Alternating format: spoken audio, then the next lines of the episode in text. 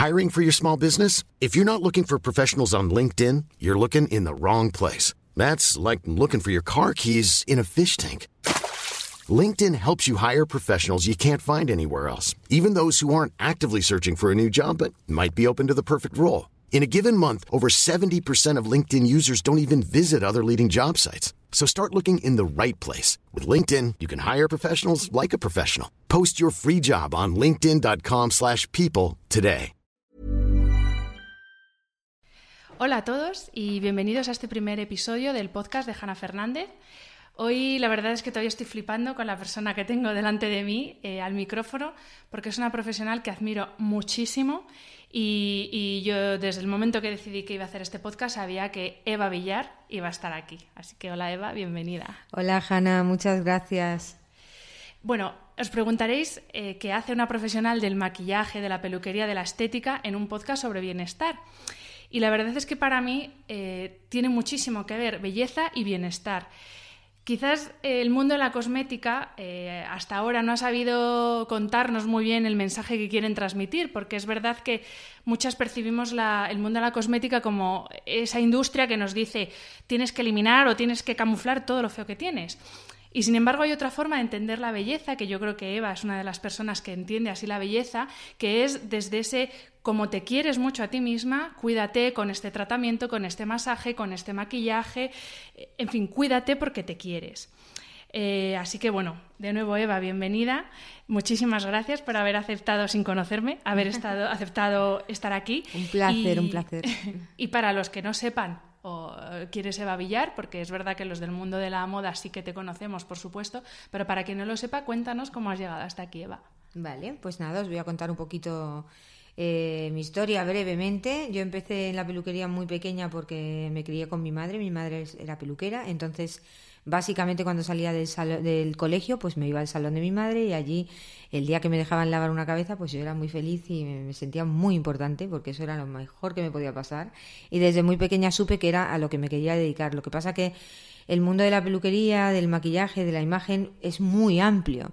Y yo pues solamente conocía las cuatro paredes del salón de mi madre y pronto, bueno, después de estudiar peluquería me di cuenta de que aquello no era exactamente donde yo quería desarrollarme y tuve la oportunidad de estudiar fuera, eh, conecté con el mundo de la moda y estuve los últimos 20 años, hasta hace 5, trabajando exclusivamente en moda y ahí tuve la oportunidad pues de conocer a muchísima gente, muchas modelos, fotógrafos, eh, estilistas, pues todo, todo una industria ¿no? que me enseñó de alguna manera a formarme y a ser la mujer soy hoy. Yo creo que ahí es donde básicamente he aprendido todo, todo lo que sea, desarrollar mi trabajo de otra manera y a conectar con muchos muchos tipos de personas, ¿no? diferentes.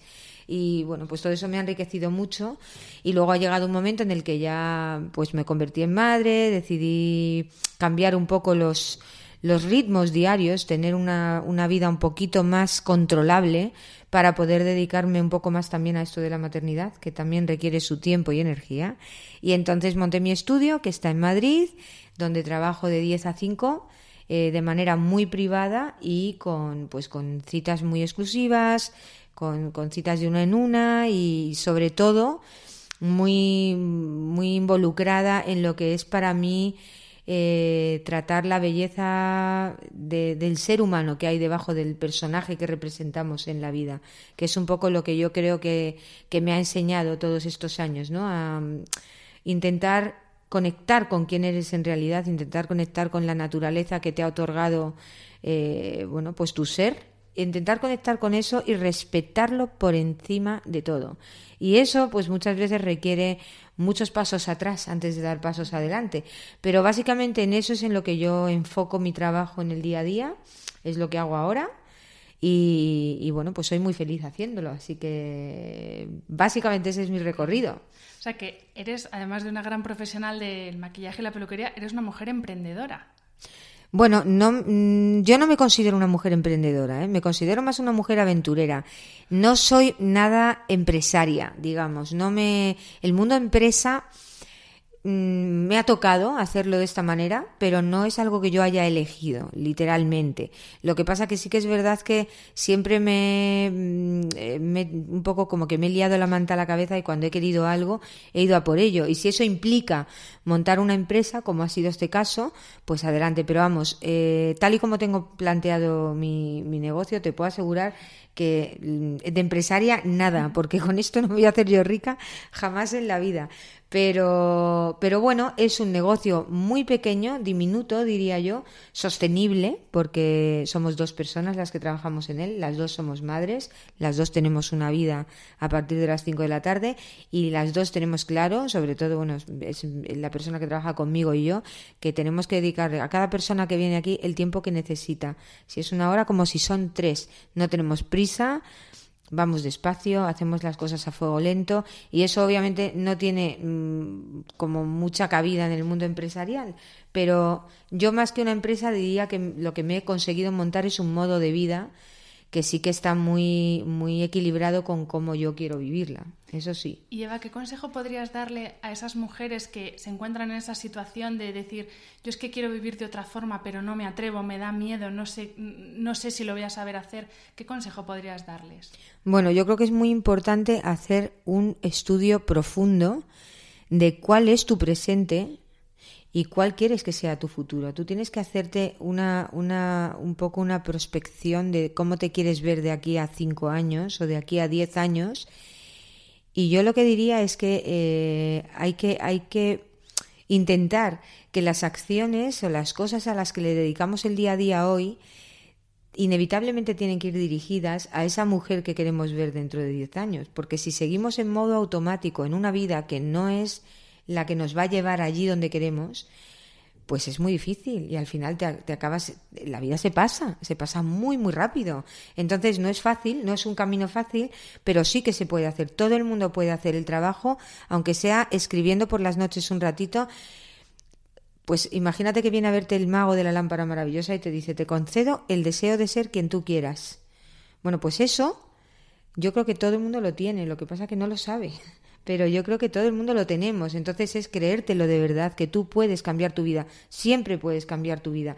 Obviamente no es sencillo, no, no, ocurre de un día para otro, pero si tú te planteas realmente, bueno, ¿dónde estoy y hacia dónde quiero ir y qué, qué pasos tengo que dar en medio para llegar hacia, hacia ese punto que me he propuesto? Tampoco tienes que hacer metas muy, muy muy grandes, ¿no? Puedes empezar con metas chiquititas, poco a poco ir cambiando tu día a día y estoy segura de que todos podemos llegar allá donde queramos ir, pero claro, hay que moverse y hay que hacerlo. Y eso no siempre es fácil, pero es muy posible, por supuesto. Eva, en tu Instagram, que yo eh, recomiendo a todas las que nos estáis oyendo que la sigáis ya mismo porque tiene unos Instagram TV que os morís, desde cómo aplicaros eh, bueno, la sombra de ojos, cómo maquillaros, cómo aplicaros un tratamiento en el pelo, en la cara, los baños de aceite, que luego vamos a hablar porque yo estoy maravillada con los baños de aceite. Eh, ¿Recomiendas, lo has recomendado alguna vez, el libro del fundador de los spas, eh, Mont? Porque, bueno, yo he estado investigando un poco sobre, sobre este señor y él tiene como una forma de entender la belleza muy parecida, creo, a como la entendemos nosotras, que es mm. una, forma sí, una forma holística de entenderla, porque él concibe la belleza como un todo de cuerpo, de mente, de, de sentirse bien. ¿Es como tú también entiendes la belleza? Claro, bueno, yo creo que este señor hizo algo muy bonito y es que él eh, tenía muy claro en su cabeza que quería montar un tipo de spa diferente, algo que no fuese como los típicos balnearios que, que, que, existían antes, sino que fuese algo un poco más allá.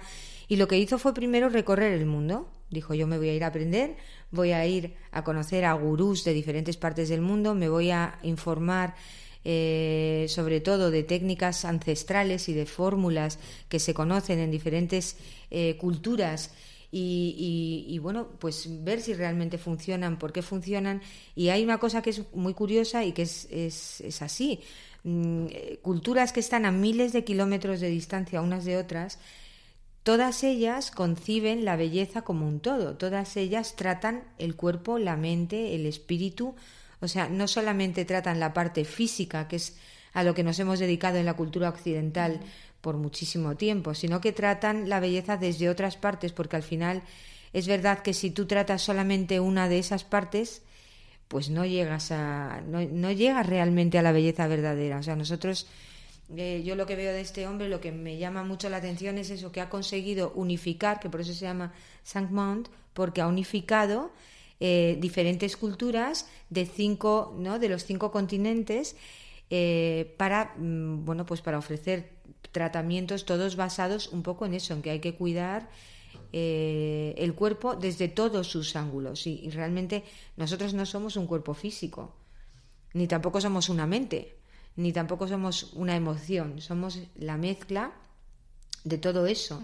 Y la belleza al final es una consecuencia, la belleza es una forma de energía que sucede cuando todo, todo eso, todas esas partes están en equilibrio.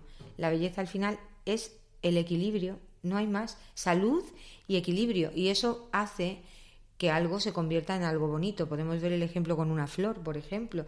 Una flor recién cortada para ponerla en un ramo es preciosa si ha tenido pues sus horas de luz, su agua, eh, la tierra adecuada, el clima adecuado donde se ha criado, donde se ha cultivado. Cuando tú la cortas está espléndida. Te puede gustar más o menos ese tipo de flor, pero todos reconocemos una flor sana, una flor en su máximo esplendor. Sin embargo, cuando pasan los días y esa flor se le ha privado de todas esas cosas que necesita, se marchita, ¿no? Se pone fea, y, simplemente es eso, le falta el equilibrio básico que necesita para, para estar eh, en su máximo esplendor. Pues todos, para mí, todos nosotros somos un poco como las flores. Si, si tenemos cuidado en elegir esos, esas atenciones, esas necesidades que nos van a hacer mantener un equilibrio mental, emocional, físico, etcétera, pues conseguiremos estar en equilibrio. Y si estamos en equilibrio, eso no hay nadie que no pueda verlo. Eso se ve a la legua. Eva, una de las cosas de las que hablas mucho también en tu Instagram, eh, y además he visto, porque estamos grabando en su maravilloso centro, he visto que tienes productos eh, de la traducción ayurvédica. Entonces, cuéntanos un poquito de dónde te viene a ti esta vinculación con el ayurveda, por qué tienes esos productos aquí. Vale. Bueno, la ayurveda es una, una, bueno, es una ciencia médica milenaria que nació en la India por medio de eh, bueno, pues, eh, maestros espirituales. Está escrita en sánscrito y se lleva estudiando en la India desde hace millones de muchísimos años, más de 8.000 años creo que tiene de antigüedad. Entonces, eh, es una ciencia en sí misma que comprende todo lo que, lo que, lo que trata el ser humano en su conjunto. Y yo tuve la oportunidad de conocerlo, bueno, fue muy casual porque me fui a un viaje a la India cuando tenía 19 años y estuve tres semanas allí y coincidió que conocí a un chico que me presentó a sus tíos, que este sus tíos eran médicos ayurvédicos. Y claro, yo no tenía ni idea de que era aquello, menos con 19 años te puedes imaginar, que no te cuento, o sea, yo llevaba tres sombreras en cada brazo a 80 grados que hacía ahí y maquillada como una puerta, eso sí, pero yo allí, mm, vamos, muy educada, aguanté el trago. No me di cuenta, en ese momento no fui consciente de todo lo que eso caló en mí, ¿no? Como, como estos, estos médicos además estaban tratando a mujeres eh, leprosas, las ayudaban con la lactancia de sus bebés, etcétera. Y claro, a mí me parecían horrorosas, pero eh, ellos decían que eran muy que eran muy guapas, ¿no? Que si yo las veía y que ellos también me preguntaban en ese entonces, ¿no? Que bueno, tu profesión, que es ser, que es, eres peluquera, que tú cortas, cortas pelo, cortas pelo, yo sí, sí corto pelo y tal. Pero yo, claro, yo les veía un poco como, como bichos, un poco como... Y, y, yo no me daba cuenta, porque obviamente tú no te das cuenta, nunca ves en tu propio ombligo que en realidad allí el bicho era yo. O sea, la que era el bicho allí era yo totalmente. Y bueno, sí me enseñaron mucho respeto, aprendí mucho respeto por, por, por la belleza que uno trae, la belleza que uno trae de serie, digamos, ¿no? Que es que eso no te lo quita nadie, eso es algo que, que, que, tienes desde que naces y todo lo demás un poco son pegotes que tú vas poniendo después, pero, pero aprender a apreciar esa belleza eh, yo creo que aprendí en ese viaje sobre todo. Ver a esas mujeres también cómo celebran la vida con la ropa que llevan puesta, cómo celebran la vida poniéndose flores en el pelo, poniéndose adornos dorados, poniéndose henna, poniéndose esos vestidos, esos saris con tanto brillo, tanto color, tanta textura, ¿no? Entonces, para mí esa es una forma de celebrar la vida. No importa tanto cuáles sean tus atributos físicos allí, realmente no, yo vi como que no importa si eres más gorda, más delgada, más alta, más baja, más eh, morena, menos morena, mm, más mayor o menos mayor. Las mujeres celebran su feminidad, todas, desde la más pequeña, desde la niña más pequeña hasta la mujer más anciana, esa manera que tienen de expresar su feminidad con todo lo que ellas se ponen, embellece a cualquiera de ellas y dejas de verlas como individuos separados, las ves a todas como mujeres bonitas. Y eso luego lo he visto reflejado en un montón de culturas. Lo he visto en México con los huipiles, o lo he visto en África con las mujeres masai. Veo que eh, si nos vamos a nuestros orígenes, la manera en la que entendemos la feminidad en estas culturas que no están tan desarrolladas, a mí me ha dado muy buenas lecciones, muy mm. buenas lecciones, porque en realidad dejas de verte como un individuo y te ves como lo que eres, ¿no? Te ves como una, una parte de todas esas demás partes, ¿no? De todas esas demás mujeres y te das cuenta de que la belleza no se encuentra en los atributos.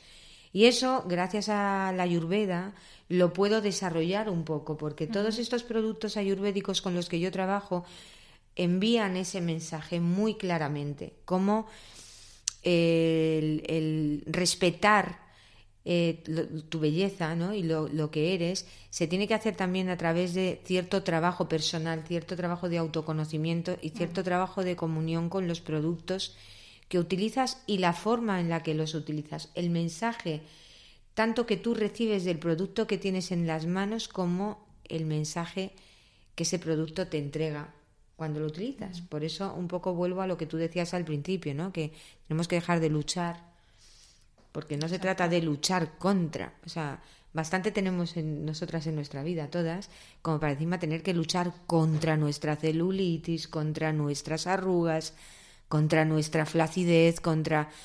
¿Por qué? ¿Por qué hay que luchar? O sea, ¿qué tiene de malo tener celulitis, tener flacidez, tener arrugas? Eso, eso simplemente es el paso del tiempo a través de la piel de una mujer, a través de las experiencias de una mujer es la propia vida. Entonces, a mí me gustaría, y desde aquí lanzo el mensaje a todas las marcas cosméticas que lo escuchen, me gustaría que el mensaje fuera diferente. O sea, yo me gustaría comprarme una crema para cuidar de mi celulitis y comprarme una crema para cuidar de mis arrugas. Porque hay que tener claro que no vamos a perder las arrugas por utilizar una crema antiarrugas. Lo que vamos a hacer es cuidarlas, lo que vamos a hacer es jugar un poco con el paso del tiempo. Y no lo digo en, el mal sentido de la palabra, de bueno, es que no quiero envejecer, quiero mantenerme joven. No va por ahí, porque yo no estoy de acuerdo con eso tampoco. Hay que saber darle a cada edad, a cada momento, su etapa y hay que saber valorar en el momento en el que estamos. O sea, no es justo que tú quieras aparentar 20 años cuando tienes 40. Respeta que tienes 40. Y lo que quiero decir. ¿Qué tiene de malo tener 40 años? ¿no? Nada, que al final estamos... no tiene nada, nada. Entonces, un poco eh, la parte del paso del tiempo, a mí me gusta verlo como un, una manera de devolverle a nuestro organismo todo lo que él ha hecho por nosotras hasta ahora. Es decir, si hasta los 20 años nuestro pelo estaba brillante y terso y maravilloso, nuestra piel estaba jugosa y, preciosa y luminosa y no teníamos ni una arruga y teníamos la pierna tersa y suave. Eso ya no sucede y es tan sencillo como que, bueno, la naturaleza al final, obviamente, va pasando el tiempo y no tenemos los mismos recursos. No tenemos la capacidad de retener tanto el líquido, eh, el agua en nuestra piel, eh, pues tenemos menos energía también al final nuestro cuerpo va alimentando a lo que es más importante y va dejando un poco de lado aquello que ya no es tan importante o que bueno, ya no llega a todo. Para mí el paso del tiempo es un poco jugar con el ahora soy yo la que te voy a ayudar a ti. Tú has estado ahí todo este tiempo. No me has fallado nunca. Vale, pues ahora donde tú no llegues voy a llegar yo.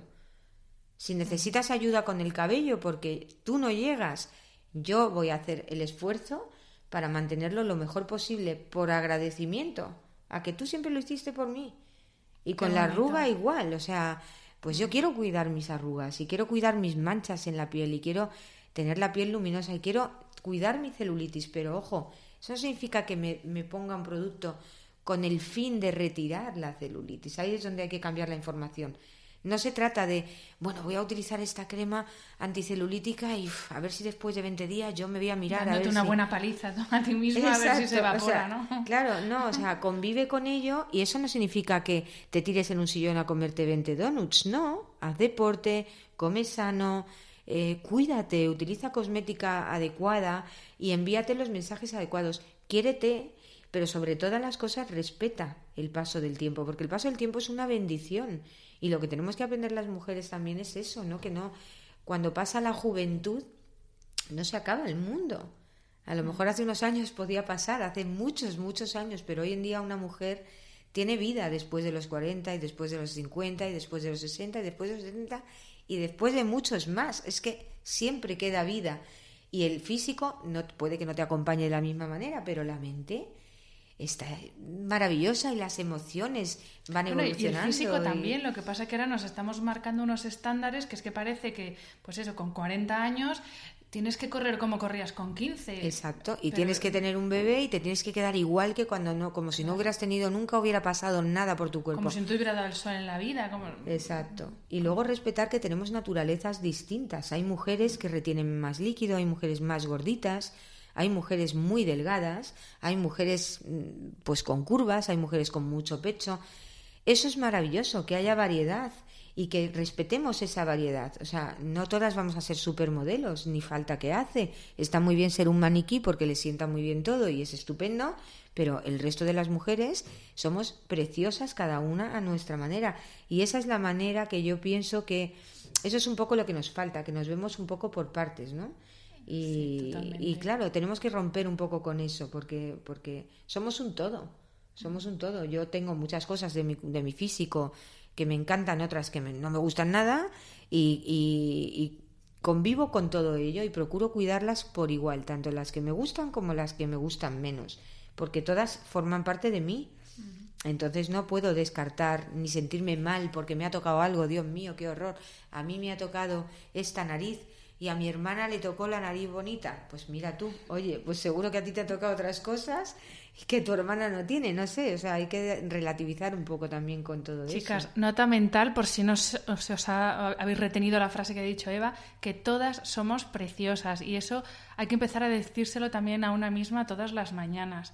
Y fundamental creo que también es, Eva, conocerse a una misma. Vosotros aquí, en el, el trabajo que hacéis aquí con vuestras clientas, es de conocerlas perfecta, a la perfección, porque solo desde el autoconocimiento, yo creo, es cuando puedes ayudarte a ti misma a potenciar esas cosas que te gustan más de ti. ¿Cómo hacéis vosotros ese trabajo aquí? Bueno, ese trabajo eh, partimos siempre desde el punto de partida en el que se encuentre esa persona, porque claro, eh, hay diferentes puntos de partida, pero normalmente el resultado suele ser una ecuación entre lo que la persona te ofrece, lo que es capaz de abrirse a ti, y lo que tú puedes sacar de esa persona. Y al final esa ecuación es la que da un punto de partida. Siempre es un punto de partida, es donde empezamos, porque luego ya eso es un camino sin retorno. Una vez que tú has empezado a profundizar un poco en cosas como eh, cuáles son tus rutinas, qué tiempo te dedicas, eh, cuál es tu vida, qué te dedicas, en qué trabajas, eh, cómo te relacionas, cuáles son tus actividades, cuánto tiempo quieres dedicarle, ¿no? Porque la mayoría de nosotras no queremos dedicarle tiempo y está bien está bien, es perfecto. Entonces, para mí es muy importante que la gente entienda que la, la, verdadera imagen de uno es la que está en el espejo por la mañana cuando uno se levanta. No es la que te dejan en un salón de peluquería cuando tú te vas. Esa es muy fácil. O sea, si tú tienes una boda o un evento, pues vas a un salón, te peinan, te maquillan y vas ideal a cualquier sitio. Pero esa no eres tú realmente. Eso es un momento en el que tú te has arreglado para una ocasión determinada, pero tú eres la que te levantas por la mañana en tu casa. Entonces el trabajo que se hace aquí es ese. Aquí preparamos a la gente para lo que se va a encontrar por la mañana cuando se levante, lo que se va a encontrar cuando se vaya a tomar un café con su amiga, lo que se va a encontrar cuando vaya a recoger al niño y al que aprenda a quererlo, ¿no? Claro, o sea, que aprenda los recursos necesarios para mantener eso. Porque esa eres tú. Tú eres la que te levantas de la cama por la mañana y que con dos minutos estés bien y te puedas arreglar y salir a la calle y puedas ir a un desayuno, a una reunión, a una comida de empresa o a un cumpleaños de un niño. Esa eres tú en realidad, esa es tu esencia. Y luego, si esa esencia tú la quieres, mm, pues de alguna manera superar o hacer cosas especiales en días determinados, por supuesto. Pero básicamente lo que tiene que quedar claro es cuál es tu esencia, cuál es tu raíz, cuál es tu naturaleza, que es con la que tú tienes que lidiar y que seas muy capaz de defenderla sola. Eh, Eva, voy a abrir aquí ahora un melón, así cambiando radicalmente de tema. Pero bueno, yo trabajo en, moda, tú por supuesto has trabajado toda tu vida hasta que has abierto este salón, pero seguro que ahora sigues en contacto con modelos, mm. con celebrities. Tú has tenido en tus manos y en, su momento, en uno de sus momentos más vulnerables, que es cuando prácticamente no están vestidas, están sin maquillar, has tenido en tus manos a las mujeres, bueno, por supuesto modelos españolas, internacionales, y a veces eh, creo que somos demasiado críticas, las propias mujeres sobre todo, con esas mujeres, porque como las vemos tan estupendas, siempre tan ideales, tan perfectas, somos como un poquito, no quiero decir un taco, pero somos un poco crueles con ellas. Y lo que no nos damos cuenta es que ellas, punto número uno, son seres humanos igual que nosotros mm. y que además por su trabajo viven bajo el juicio permanente de tiene el pecho demasiado grande, demasiado pequeño, la cara demasiado angulosa, eh, los ojos demasiado oscuros, el pelo demasiado corto. ¿Cómo es esa relación con esas mujeres? Bueno, en realidad la imagen que, bueno, tú lo sabes porque estás en ese mundo igual que yo, pero la imagen que la gente ve de una supermodelo, de una modelo, no es, eh, no es ella es un producto que se ha preparado en un momento determinado por un medio de, pues por un medio de comunicación X.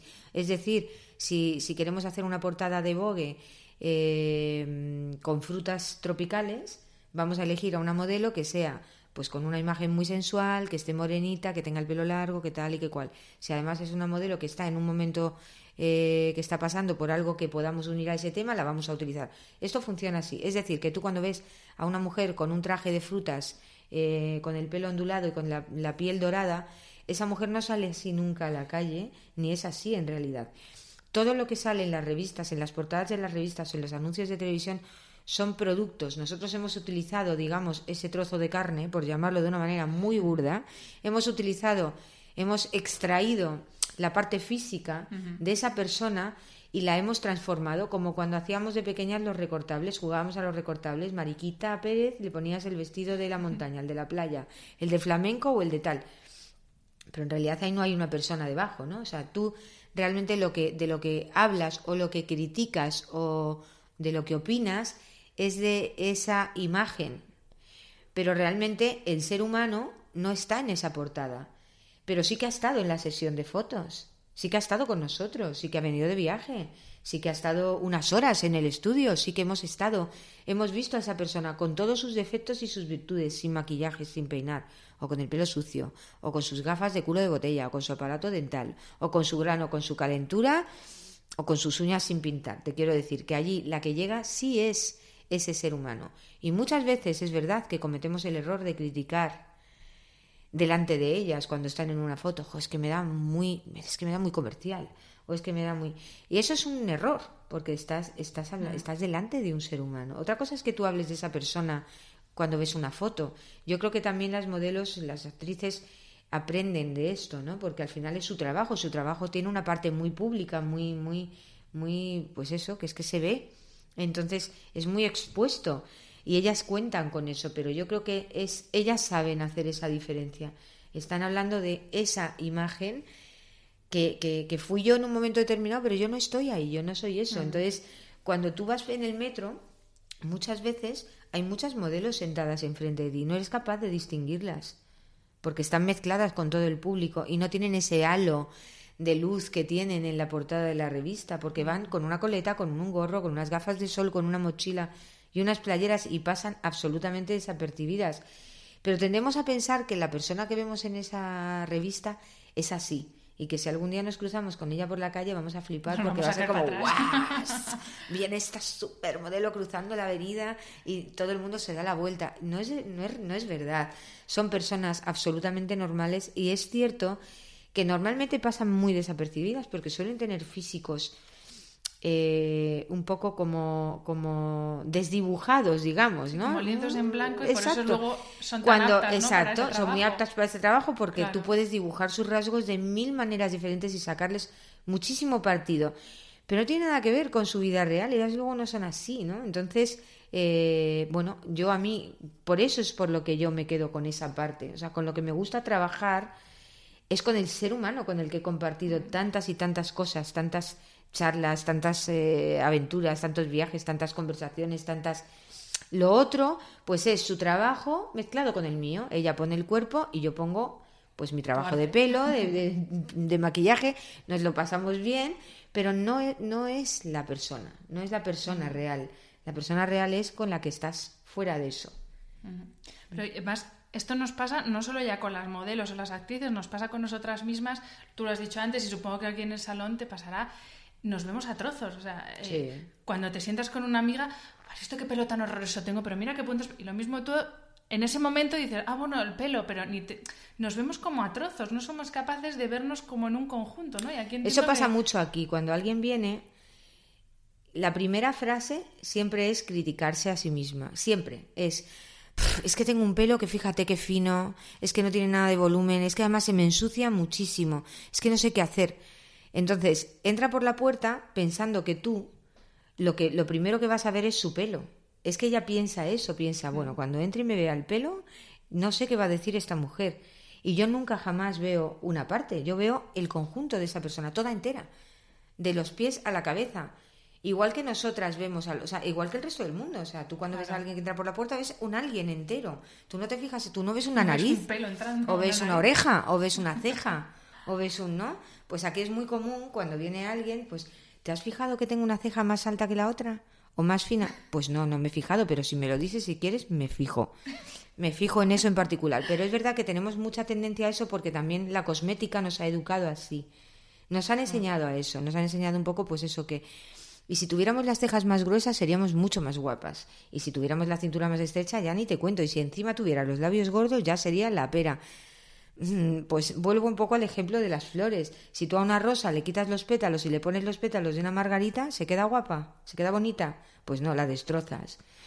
Por eso tenemos que vernos en conjunto, porque el conjunto de todos de nosotros, eso no significa que no tengamos cosas que arreglar, ojo, y que no tengamos que cuidar ciertos detalles. Muchas veces es verdad que nosotros tenemos una imagen de nosotros mismos que ayudada por un buen profesional conseguimos mejorar pero siempre en conjunto. O sea, siempre cualquier cambio que hagamos va a afectar en el conjunto entero.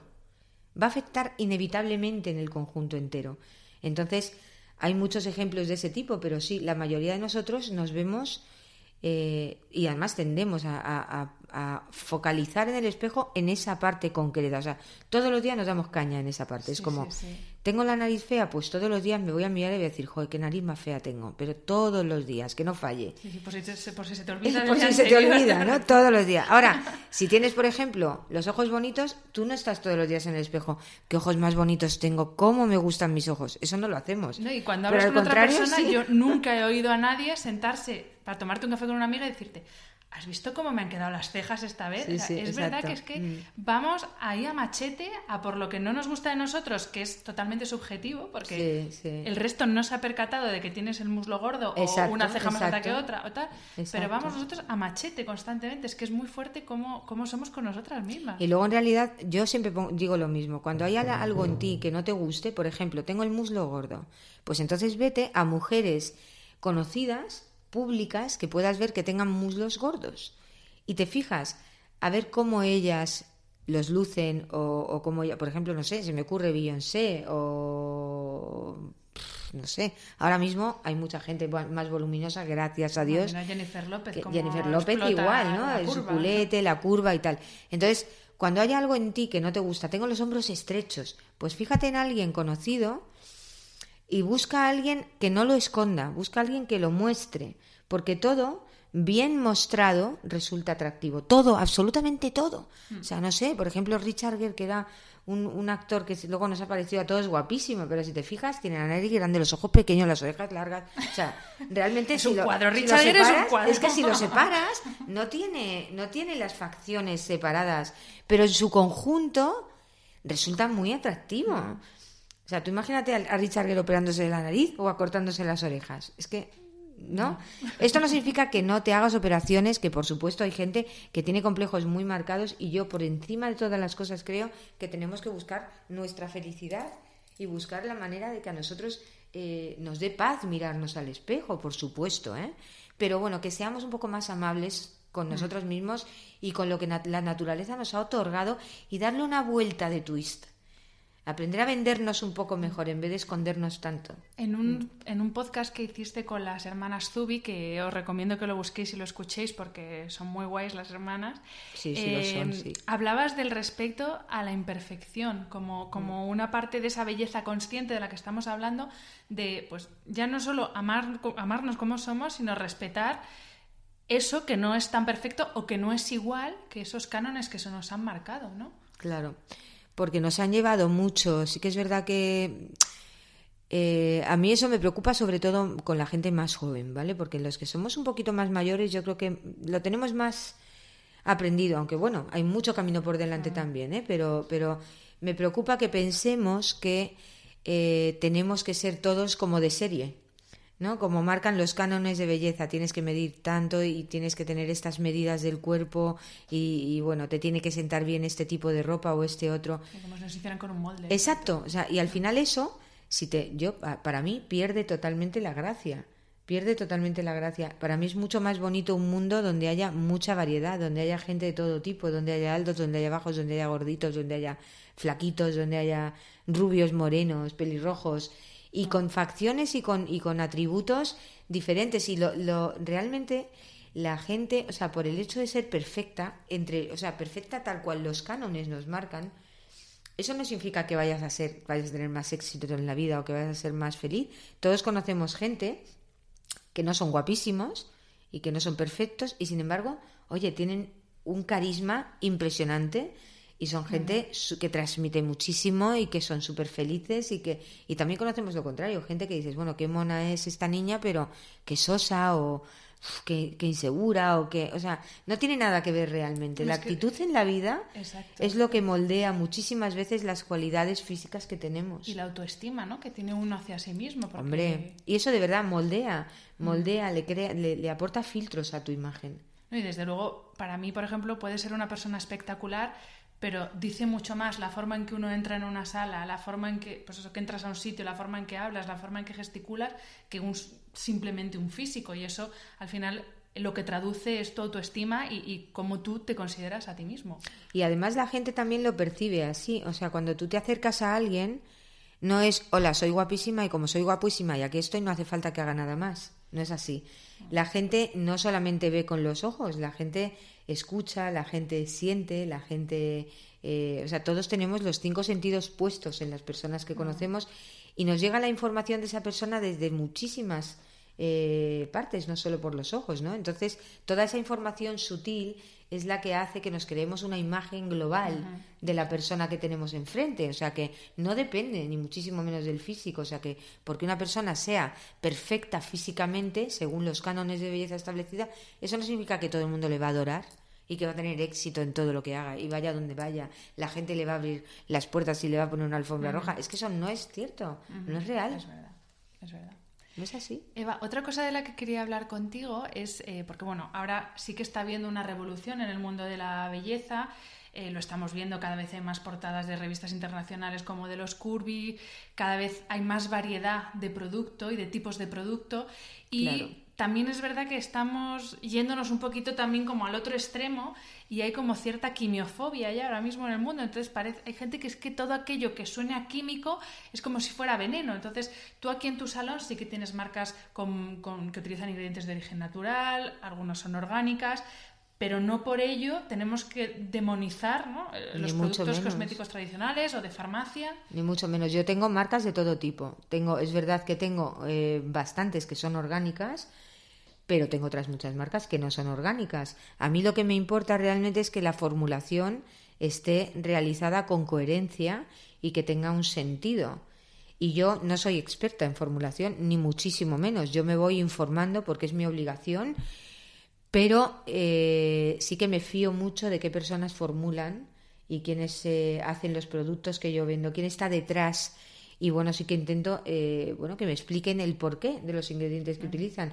Y, bueno, ni todo lo orgánico es perfecto y maravilloso, ni todo lo que no es orgánico es horroroso, ni mucho menos. Hay muchos productos que utilizan eh, pues ingredientes de laboratorio estupendos y que tienen sus funciones y que no se pueden conseguir a nivel orgánico. No todo se puede conseguir a nivel orgánico. Muchas veces hace falta también la mano del hombre ahí. Y a mí me parece que es estupendo que se utilicen recursos que no solamente son orgánicos, eso sí.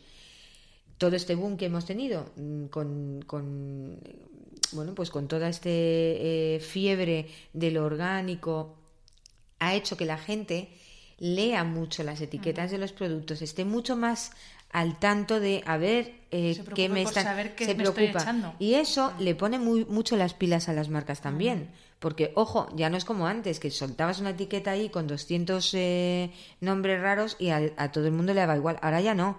Ahora ya tú tienes que saber muy bien lo que pones en la etiqueta por qué lo pones y ojo que te pueden preguntar. Entonces está muy bien porque les ha dado un toque a las marcas. Las marcas se han puesto un poquito las pilas pero yo defiendo eh, una cosmética coherente, mm, no simplemente orgánica hasta cierto punto, pero como, como en la vida misma. O sea, yo no soy nada radical con mi vida. Yo como consumo comida orgánica en mi casa de manera habitual, pero si hoy me voy a tomarme dos cervezas con mis amigas, me voy tan contenta y utilizo un coche, consumo gasolina, eh, no sé, no como todo orgánico. Si un día me apetece una hamburguesa, me la como, es que no tengo ningún problema. Lo que sí que intento es que un 80-20 por lo menos sea coherente y esté de alguna manera relacionado con un estilo de vida saludable porque es lo que yo defiendo, pero eso se puede llevar también muchas veces con marcas que no son orgánicas 100%.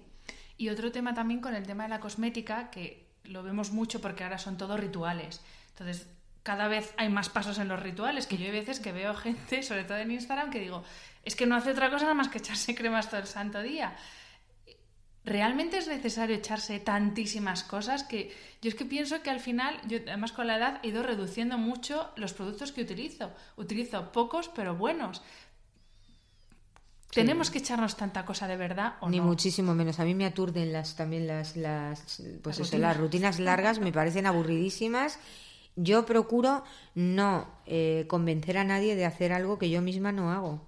Yo soy la primera que no tengo tiempo. Yo voy pillada como todo el mundo, tengo una agenda a tope de cosas y busco siempre soluciones lo más sencillas posibles y lo más eh, eficientes, eficaces posibles. O sea que no voy a convencer a nadie que haga una rutina de ocho pasos o una rutina de... Es que no, no, no.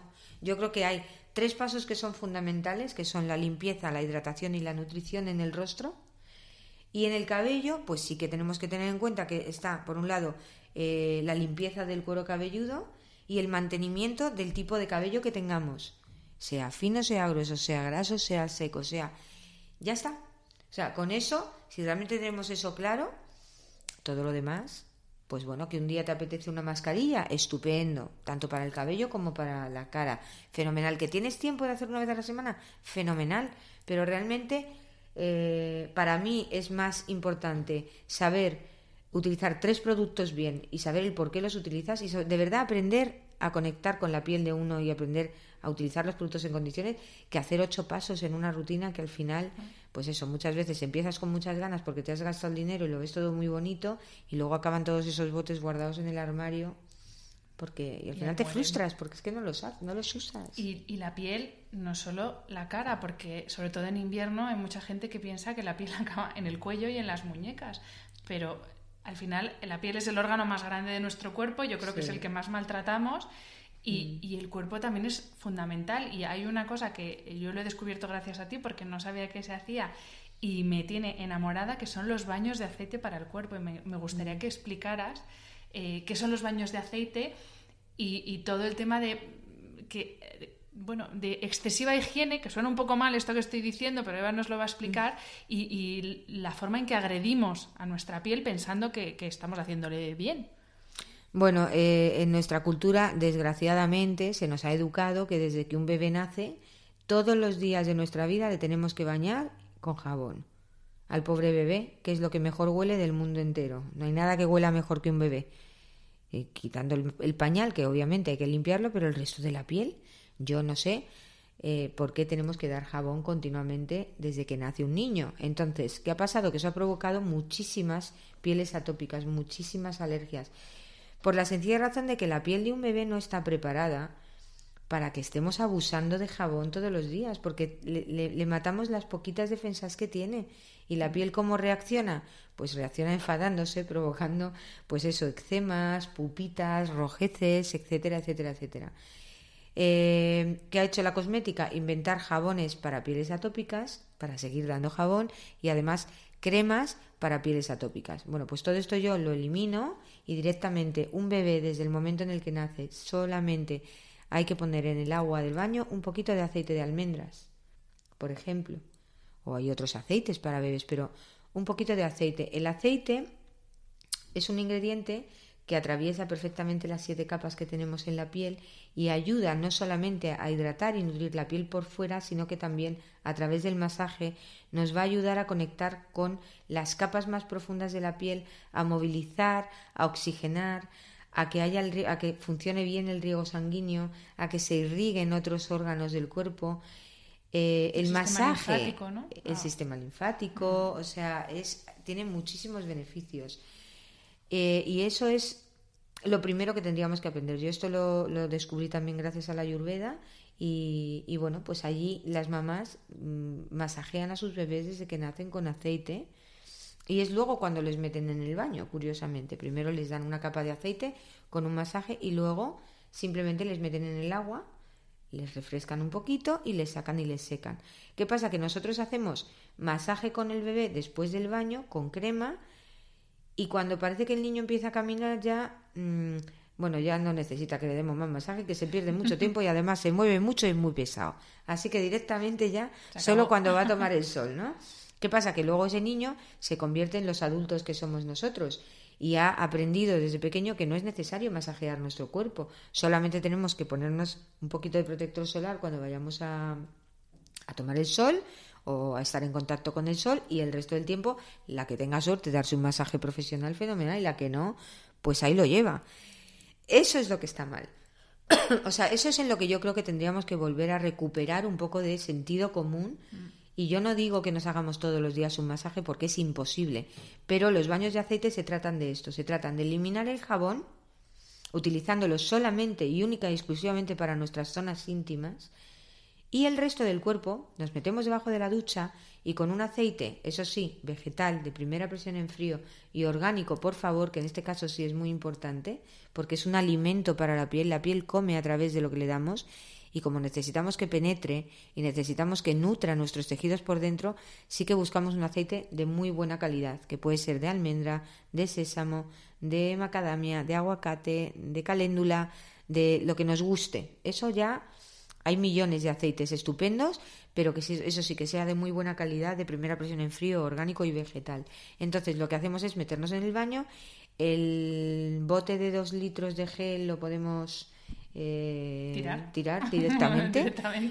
Eh, y bueno, y lo que vamos a hacer es mojar nuestra piel y empezar a aplicarnos aceite de manera muy superficial, no hace falta darse un masaje muy profundo en todo el cuerpo, empezando por los pies, subiendo por las piernas, espalda, tronco, etcétera, brazos, tal, cuello, todo.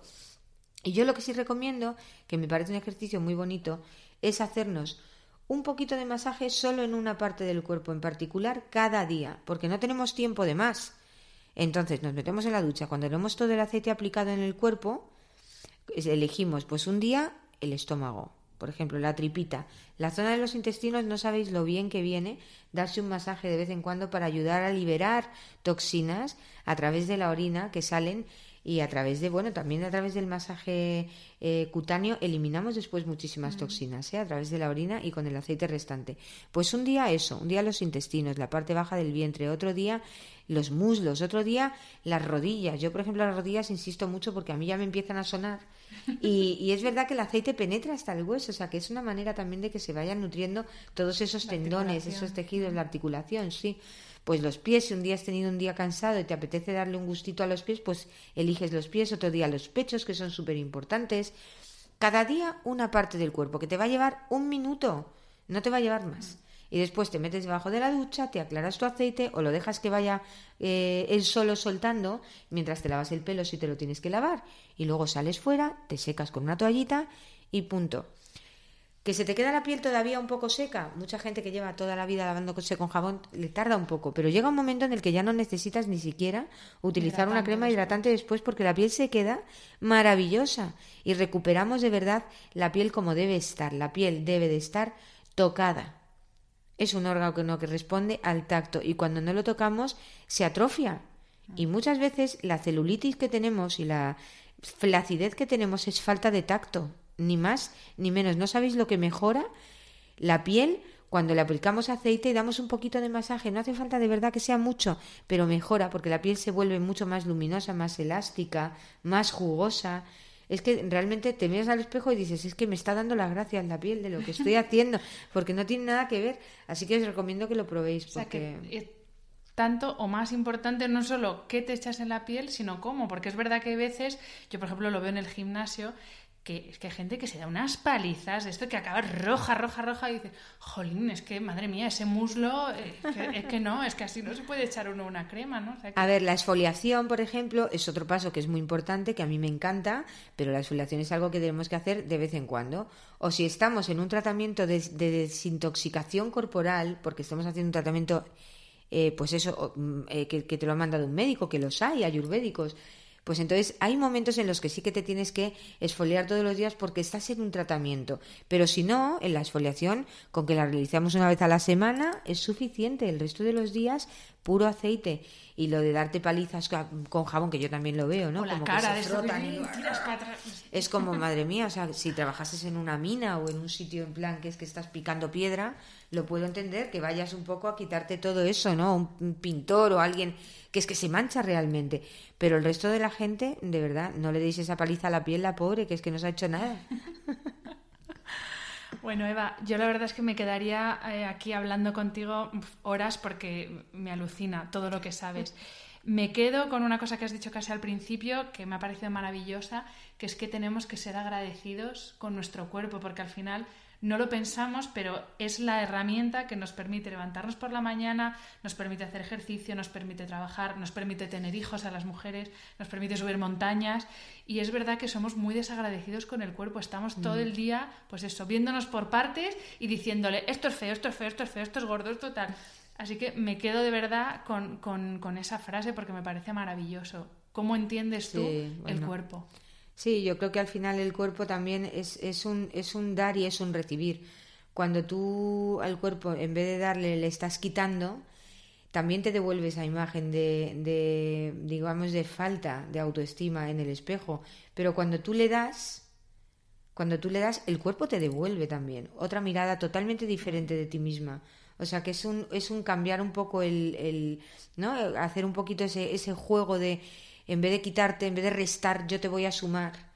Y, te, aseguro que si tú sumas con rutinas, si tú sumas con, con cuidarte un poco, con darte los mensajes adecuados cada día, no te quiero ni contar cómo cambia la imagen que te va a devolver el espejo. Se nota muchísimo las personas que se quieren, que se cuidan, que se respetan, cómo esa imagen es muchísimo más amable con uno mismo después. Es un ejercicio sencillo, es simplemente cambiar un poco el chip mental porque ya nos han hecho bastante pupa y bueno, un poco llevarlo a nuestro terreno y, pensar que tenemos mucho, tenemos muchísimas virtudes, muchas cosas buenas y esto es una revolución, chicas, o sea que hay que luchar por cambiar un poquito esa mentalidad y empezar a querernos más y respetarnos un poquito mejor, ¿no? Y Eva, ya la última pregunta. Si tuvieras delante de ti a la Eva de hace 20 años, cuando empezó a trabajar en el mundo de la belleza, ¿es esto lo que le dirías? Qué, le dirías? ¿Qué consejo le darías? Bueno, yo le diría que haga todo lo que quiera, que haga todo lo que le dé la gana, que todo lo que tenga, eh, aunque suene muy loco, aunque, aunque suene como que nadie la va a hacer caso, nadie va a creer. No, no, no, no. En la vida aquí hemos venido a vivir. Hemos venido a vivir. Entonces, todo lo que está en tu, en, tu cabeza, que crees que tienes que intentar hacerlo, hazlo. No te quedes con las ganas de hacer nada. ¿Qué le diría? Que vuelva a hacer todo lo que ha hecho. Todo. Sin arrepentimiento. Ninguno, ninguno, ninguno. Los errores son aprendizajes y son piedras en el camino que te ayudan a crecer y a superar obstáculos, te hacen más fuerte. O sea que bienvenidos los errores, la vida está llena de ellos y hay que tomar decisiones todos los días. No puedes tomar decisiones con miedo, porque el miedo lo único que hace es paralizarte y no dejarte avanzar. Los errores, las meteduras de pata, los fallos que haya podido cometer, pues fenomenal, soy humana, tengo derecho, todo el derecho del mundo a equivocarme. Y lo que sí que no voy a consentir nunca es que nadie me diga que hay algo que yo no puedo hacer. Todo se puede hacer. Joder, pues me encanta cerrar esta entrevista con ese mensaje. Te doy otra vez las gracias porque sin conocerme has dicho sí y, y, te agradezco muchísimo el apoyo. Y a todas y todos los que estáis ahí, muchas gracias por escucharnos y nos vemos en el siguiente episodio. Un besito. Gracias, Hanna, a ti por invitarme. Chao a todos. Ever catch yourself eating the same flavorless dinner three days in a row? Dreaming of something better? Well, HelloFresh is your guilt-free dream come true, baby. It's me, Kiki Palmer. Let's wake up those taste buds with hot, juicy pecan-crusted chicken or garlic butter shrimp scampi. Mm. Hello Fresh. Stop dreaming of all the delicious possibilities and dig in at HelloFresh.com. Let's get this dinner party started.